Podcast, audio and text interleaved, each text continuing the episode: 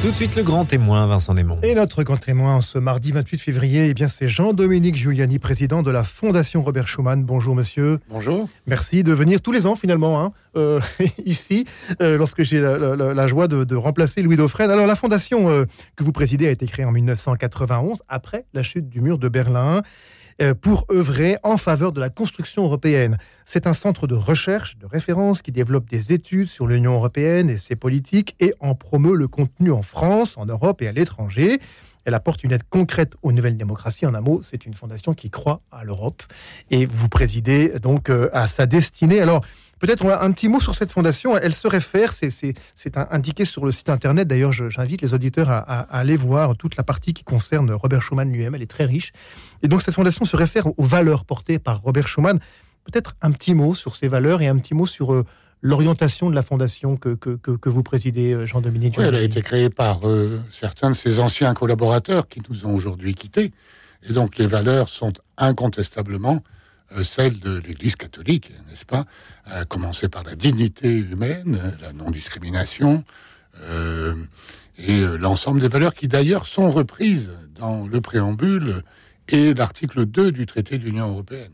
On l'oublie trop souvent, ces valeurs sont celles qui nous ont été léguées par toute l'histoire de l'Église, qui, lorsqu'elle a décidé que de rendre à César ce qui était à César, c'est-à-dire euh, à l'organisation humaine, euh, n'a pas oublié de lui transmettre ces valeurs-là. Et aujourd'hui, on retrouve dans la Charte des droits fondamentaux de l'Union européenne l'ensemble de ces valeurs déclinées d'ailleurs d'une manière très française. Liberté, dignité, solidarité, etc. Euh, J'invite chacun à s'y euh, référer parce qu'on l'oublie trop souvent, évidemment.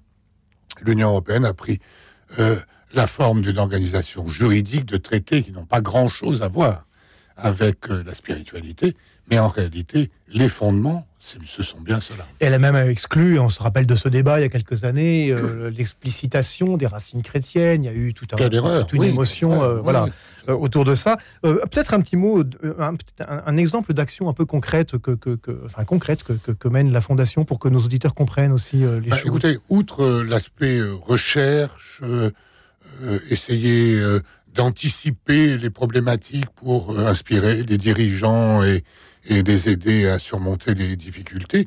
Nous avons fait beaucoup de formations, par exemple en Ukraine, mhm. en Russie, dans les pays d'Europe centrale et orientale, formation d'élus que nous mettions en contact avec des élus français euh, ou allemands euh, pour apprendre la démocratie. Il n'y a pas si longtemps en Ukraine, les débats politiques étaient tellement vifs qu'on en venait facilement aux mains. Donc, ah oui. des week-ends pour euh, expliquer comment aller marcher vers une démocratie, qui est le chemin que les Ukrainiens ont choisi d'ailleurs. Alors, euh, euh, Jean-Dominique Giuliani, il y a un an, vous faisiez paraître, il y a plus d'un an, puisque c'était avant le la déclaration de, enfin avant le début de la guerre en Ukraine, un ouvrage qui s'appelle Européens sans complexe. et qui est donc aux éditions Maribé. On était donc à un mois du début de la guerre en Ukraine. L'Europe a-t-elle changé depuis que vous avez écrit ce livre? Le réécririez-vous aujourd'hui de la même manière? Et, notamment justement par rapport à sa stratégie euh, en dehors de ses frontières internationales? Oui, bien sûr. Je crois que euh, pourquoi j'ai choisi ce titre un peu provocateur? Parce que je suis toujours sidéré de voir combien en France encore on se plaint en permanence. Euh, c'est l'auto-flagellation habituelle de ce qu'est l'Europe, alors qu'en réalité, elle nous a sauvée quasiment pour sortir de la crise Covid, qu'aujourd'hui elle n'a jamais été aussi unie euh, pour faire face à un véritable ennemi, euh, qui est la Russie, qui a déclaré euh, la guerre à l'Europe et à ses valeurs, à nos valeurs. Et donc, oui, j'écrirai la même chose. Et comment vous dire, j'annonçais déjà des choses que je regrette d'ailleurs. C'est que, par exemple, nous avons des ennemis. Alors évidemment, depuis 75 ans maintenant, grâce à la construction européenne, nous vivons en paix de manière euh, confortable. Et euh, si on se compare de manière, euh, comment dirais-je, très confortable, dans une solidarité réelle entre les pays et au sein de nos nations, et aujourd'hui nous devons prendre un virage parce que nous sommes dans un contexte international où nous avons à nos frontières des voisins qui veulent détruire et nos valeurs et ce que nous avons construit. Et même sur notre territoire, peut-on presque dire, puisque euh, la guerre en Ukraine, c'est la guerre en Europe quand même. En tout cas, c'est vraiment euh, très, Oui, très si vous voulez, le- la vraie motivation de Poutine, c'est que l'Europe est tellement attirante à ses frontières que les peuples veulent vivre à l'européenne. Je l'ai vécu en Ukraine depuis 20 ans. Euh, si vous voulez, les gens veulent vivre à l'européenne, c'est-à-dire euh, une vie de liberté, une vie euh, de concurrence, une vie aussi de transparence. Et on a bien vu les jeunes générations, petit à petit, marginaliser les oligarques ukrainiens, comme ils aimeraient bien le faire en Russie, pour choisir une vie à l'européenne. Et ça, nous le sous-estimons beaucoup. Alors peut-être revenir sur cette Europe de, Munich, hein, dans votre avant-dernière lettre euh, que, que- vous diffusez sur Internet et à laquelle je recommande de, s'abonner, euh, qui est intitulée De Munich à Munich. Vous, euh, vous saluez la lucidité et la fermeté de l'Europe face à Vladimir Poutine. Vous opposez donc l'Europe de 2023 et celle de 1938. Vous venez de le dire, l'Europe est plus forte aujourd'hui, elle est, plus capable finalement d'en- d'encaisser des chocs. Euh, elle est dans la juste voie vis-à-vis de la Russie aujourd'hui, l'Europe. Ben, on sait qu'il lui manque quelque chose, c'est euh, les attributs de la puissance. Oui, c'est pas une Parce que le- l'Europe, c'était le contraire des empires, n'est-ce pas, pour ramener la paix sur le continent. Donc, évidemment, sur le plan militaire, sur le plan diplomatique, on voit bien qu'il y a encore beaucoup de travail à faire. Et que ben, c'est la raison pour laquelle on regrette souvent que les Américains sont en première ligne, n'est-ce pas Mais en réalité, euh, nous sommes dans le même camp. Et nous sommes dans le camp euh, opposé aux dictatures, Et donc, la Russie de Poutine est une dictature, hélas, euh, qui euh, marginalise ce très grand pays, le plus grand pays d'Europe par la superficie, mais un pays qui est tellement en retard, euh, qui est tellement révisionniste, qu'il représente à mes yeux le même danger que celui que nous avons affronté à partir des années 30 en Europe et qui a conduit à un conflit absolument désastreux. Il n'en faudrait pas beaucoup pour que Poutine arrive à déclencher la même chose sur le continent. Heureusement euh, que les Européens, d'ailleurs avec les Américains, sont responsables et raisonnables pour deux. Ce concept de co-belligérant, il est, euh, il, est, il est viable ou il va finir par craquer? C'est quand même c'est ça que vous dites. hein. Aujourd'hui, euh, voilà, euh, la menace, c'est euh, finalement une augmentation euh, du, du conflit de la part de Vladimir tout, ça Poutine. peut tout à fait euh, déraper, mais enfin, bon, on a connu depuis euh, la Seconde Guerre mondiale, euh, à l'inverse, au Vietnam ou ailleurs, en Corée, euh, des conflits euh, où on n'est pas, qui n'ont pas dégénéré, régionaux, malgré euh, euh, l'intervention d'autres puissances. Alors, vous avez évoqué euh, la- la- les États-Unis, on va aussi parler de la Chine. Je voudrais peut-être. euh, alors, est-ce que c'est encore un, un- un fantasme véhiculé euh, par les, les Français euh, euh, un peu sceptiques Mais euh, ce fameux couple franco-allemand, euh, on a beaucoup dit qu'il avait donné le là euh, en Europe pendant toutes ces années. Est-ce que bah, la guerre en Ukraine, mais aussi la crise du Covid, a un peu changé la donne? Est-ce que c'est. On entend un peu plus aujourd'hui des pays comme la Pologne, comme d'autres qui finalement euh, bah, d'abord prennent une part très active à l'action européenne, avec l'accueil des réfugiés euh, ukrainiens, etc. Mais est-ce que l'équilibre est en train de changer ou pas? Est-ce que ce couple franco-allemand donne encore le là Est-ce qu'il l'a déjà donné? Enfin, voilà. Ce qui a vraiment changé, euh, c'est l'élargissement de l'Union Oui. européenne, qui d'ailleurs n'est pas terminé, ce qui nous pose des problèmes, et donc dilue en quelque sorte un peu notre influence. Mais surtout, je pense que ces derniers temps, ce qui a beaucoup changé, c'est les difficultés de l'Allemagne. L'Allemagne est un pays euh, désarmé, pacifiste, un pays euh, qui a un modèle euh, qui a fonctionné très bien parce qu'il fonctionnait avec une énergie peu chère. Il n'avait pas d'ennemis, ne voulait pas faire la guerre, ne voulait pas élaborer une puissance diplomatique ou militaire pour laquelle la France a beaucoup dépensé, par exemple. Et donc l'Allemagne traverse une période difficile. Et donc on ne comprend pas toujours en France où on regrette les erreurs commises par euh, nos voisins allemands en matière énergétique, Mhm. par exemple, en Mhm. matière militaire, etc.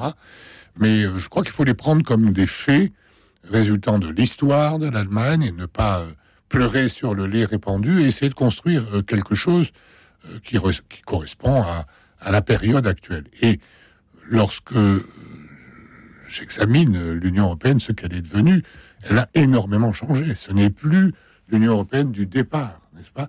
On peut dire que celle de Robert Schuman et de Jean Monnet La, l'a réussi. C'est plus ça. Oui.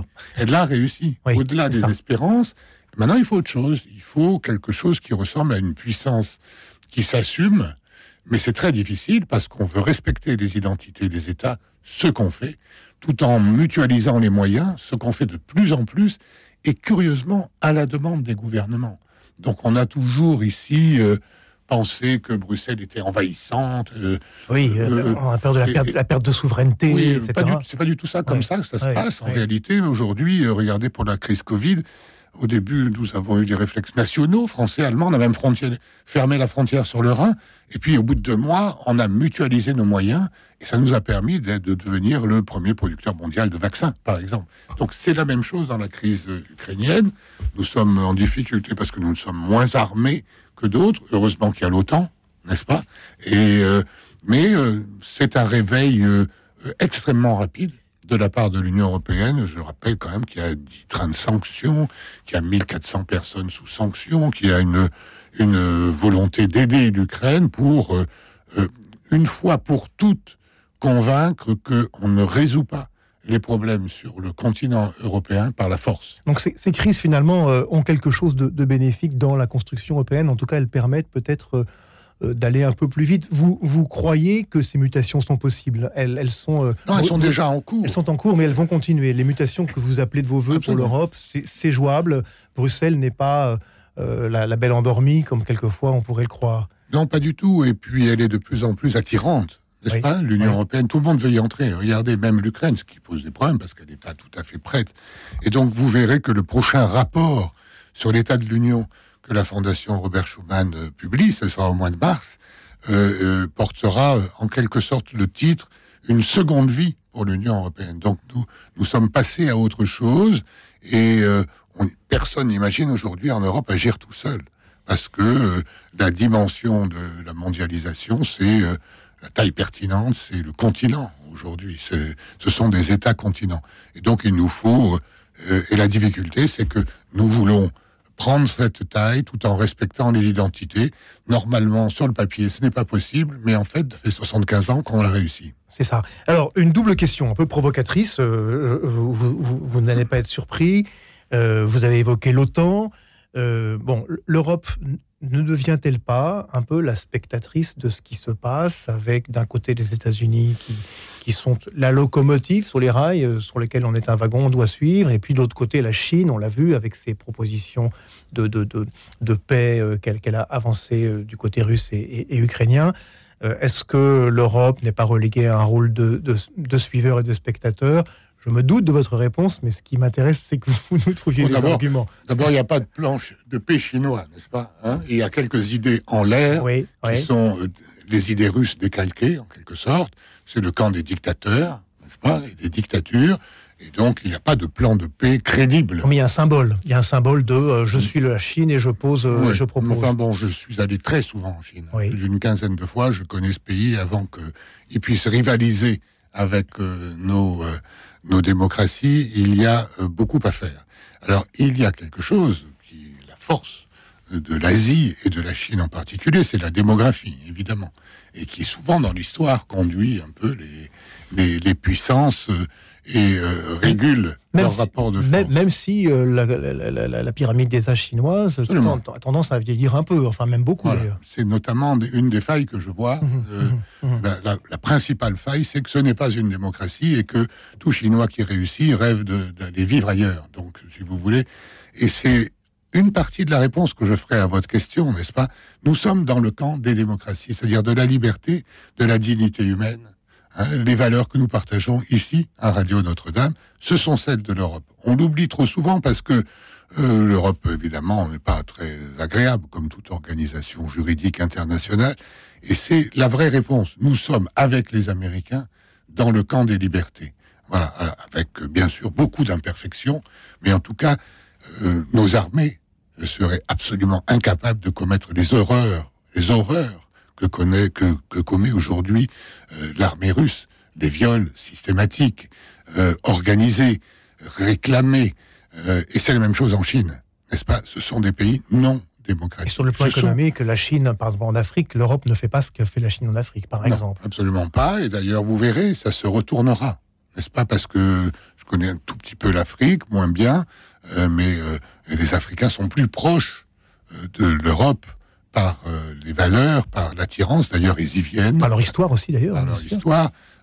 et ils connaissent l'Europe et ils veulent y vivre la plupart du temps, ce qui est d'ailleurs un vrai problème pour l'Europe de comment réguler à la fois cette immigration et stabiliser les populations africaines. Et donc, nous sommes dans le camp des démocraties euh, et l'Europe reste encore euh, une puissance économique, souvent par en matière commerciale, en matière de services, le numéro un mondial, devant les États-Unis et devant la Chine. Donc il faut arrêter en permanence de s'auto-flageller et de penser que nous sommes en déclin. Oui, le monde a changé. Nous ne sommes pas les, la principale euh, puissance militaire. Nous ne sommes pas la principale puissance démographique, mais euh, je ne sais pas moi, Lang Lang, euh, le prodige chinois du piano, je l'entends plutôt jouer du Beethoven ou du Mozart d'autres choses. En fait, Jean-Dominique Gugliani, vous, vous êtes en train de nous dire que il faut qu'on croit au triomphe des valeurs du bien, si on peut dire, que, le, que porte l'Europe face à, à, peut-être euh, l'écrasement euh, économique, démographique, euh, dictatorial ou politique d'autres pays. Et sur la question américaine, on comprend bien que nous sommes dans le même camp. Est-ce que pour autant l'Europe peut dire aujourd'hui qu'elle est libre par rapport à par rapport à oui elle est libre et elle ne partage pas toutes les valeurs des Américains n'est-ce pas? Nous n'avons pas le culte du dollar ou de l'euro de la même manière et nous avons un terreau culturel euh, des habitudes de solidarité, euh, la présence de la culture, d'une manière totalement différente. Mais euh, en revanche, ce que nous partageons avec les Américains, c'est la liberté. Alors on peut la critiquer, on peut dire qu'elle est formelle, oui, mais enfin c'est mieux que de ne pas en avoir du tout. En tout cas, les premières, elle est fondamentale, c'est ça. Elle est fondamentale pour moi, elle est, fondamentale. Et donc, si vous voulez, aujourd'hui, l'Europe et les États-Unis, c'est la moitié de la richesse du monde. pour à peine euh, moins d'un de, milliard d'habitants. Donc euh, c'est quand même euh, quelque chose qui devrait susciter notre fierté. Et comment dirais-je, il faut lutter contre ce sentiment du déclin. Les choses ont changé, mais nous avons une longueur d'avance dans la civilisation parce que nous avons appris, par exemple, à faire la paix entre nous, par exemple, à avoir des relations basées sur le droit. Euh, par exemple la condition de la femme, euh, qui est une spécialité européenne, euh, les non-discriminations, parfois poussées un peu à l'extrême, on le voit, mais qui sont des acquis de la civilisation et des progrès humains. Alors, euh, vous citez un peu les, tous ces avantages fondamentaux, finalement, constitutifs, on va dire, de, l'Europe.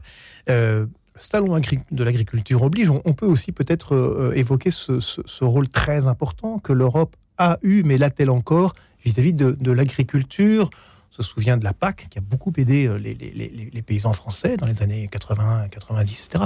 Aujourd'hui, quel est votre regard sur ce rôle et, sur l'efficacité de l'Europe vis-à-vis de l'agriculture Ça reste euh, très important pour nos agriculteurs qui, le savent, n'est-ce pas? C'est plus de 9 milliards d'euros de transferts euh, venus de Bruxelles chez nos, agriculteurs.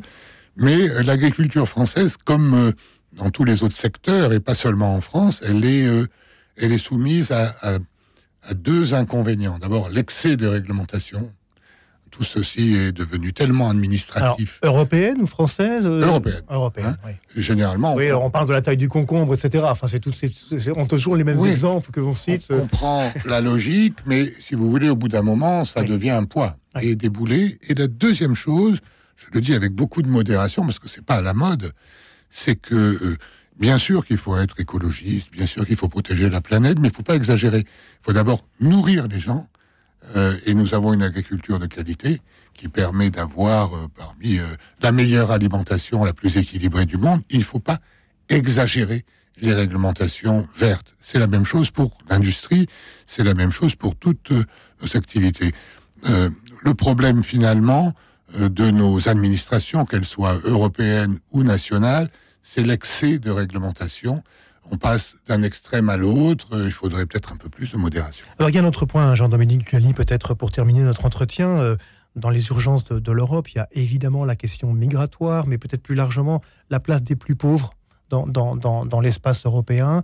Est-ce que c'est quelque chose qui préoccupe l'Union européenne? Alors évidemment, on, sait hein, avec la, question de Frontex et d'autres que bon, la question de l'immigration, mais plus largement, euh, comment comment l'Union européenne envisage-t-elle cette question de la pauvreté? Bah, Écoutez, c'est très difficile parce que en réalité, regardez le débat français, qui est un très bon exemple et qui est la même chose dans les autres pays. On dit tout le temps que les solutions sont européennes et chaque fois on fait une loi nationale.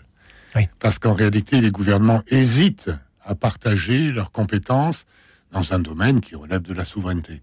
Tant qu'ils ne la partageront pas, nous n'arriverons pas à régler euh, le problème migratoire comme nous le souhaitons, c'est-à-dire d'être ferme, mais d'être aussi humain, juste et euh, respecter, nos, valeurs, c'est-à-dire euh, l'immigré, c'est aussi celui à qui on doit tendre la main, mais on, doit, on doit limiter le flux d'une manière humaine. Parce que la question ne se pose pas de la même façon pour les pays qui sont en limite géographique de l'Europe et puis ceux qui, et ceux qui sont à l'intérieur.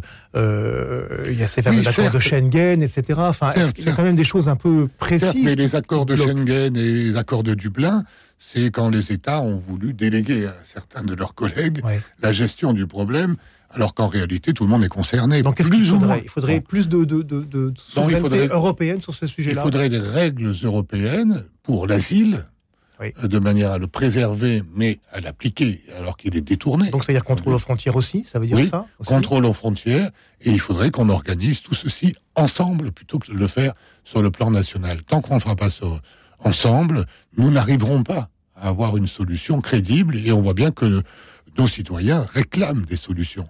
Et la deuxième chose, vous parlez de la pauvreté, on a mis en place toute une série euh, de fonds, de procédures qui permettent euh, de rendre cet euh, ensemble juridique et international, finalement, qu'est l'Union européenne, beaucoup plus accessible, beaucoup plus proche pour lutter contre... il y a un fonds euh, par exemple, d'adaptation à la mondialisation. Il y a un fonds social européen et on en a, on y a de plus en plus accès. Il reste néanmoins que le meilleur moyen de répondre à, cette pauvreté naissante, ça reste la proximité. C'est les collectivités locales, l'État euh, d'abord. Mais au niveau européen, les outils existent. Et donc, euh, peut-être, on va terminer sur cette note d'espoir. Vous, pensez que l'Europe va trouver les moyens euh, pour revenir à cette question migratoire, va trouver les moyens un jour de s'entendre Est-ce qu'il y a des indicateurs euh, euh, d'espoir, de, finalement de la cohésion des 27 sur cette question-là, ou est-ce que vraiment on est... Oui, je pense qu'on progresse chaque jour, parfois on est un peu en retard, c'est le cas en matière migratoire, mais si vous voulez, ça dépend aussi de la volonté des États. L'Europe aujourd'hui, elle est devenue beaucoup plus intergouvernementale que les souverainistes n'ont jamais rêvé, mais elle est en même temps beaucoup plus fédérale que les fédéralistes l'ont espéré. Voilà, elle a changé et euh, elle offre euh, des solutions, pas toutes, mais des solutions concrètes. Merci beaucoup Jean-Dominique Giuliani d'être venu à ce micro. Je rappelle que vous êtes le président de la Fondation Robert Schuman et puis vous nous avez transmis votre foi en l'Europe. Merci beaucoup et bonne journée à vous.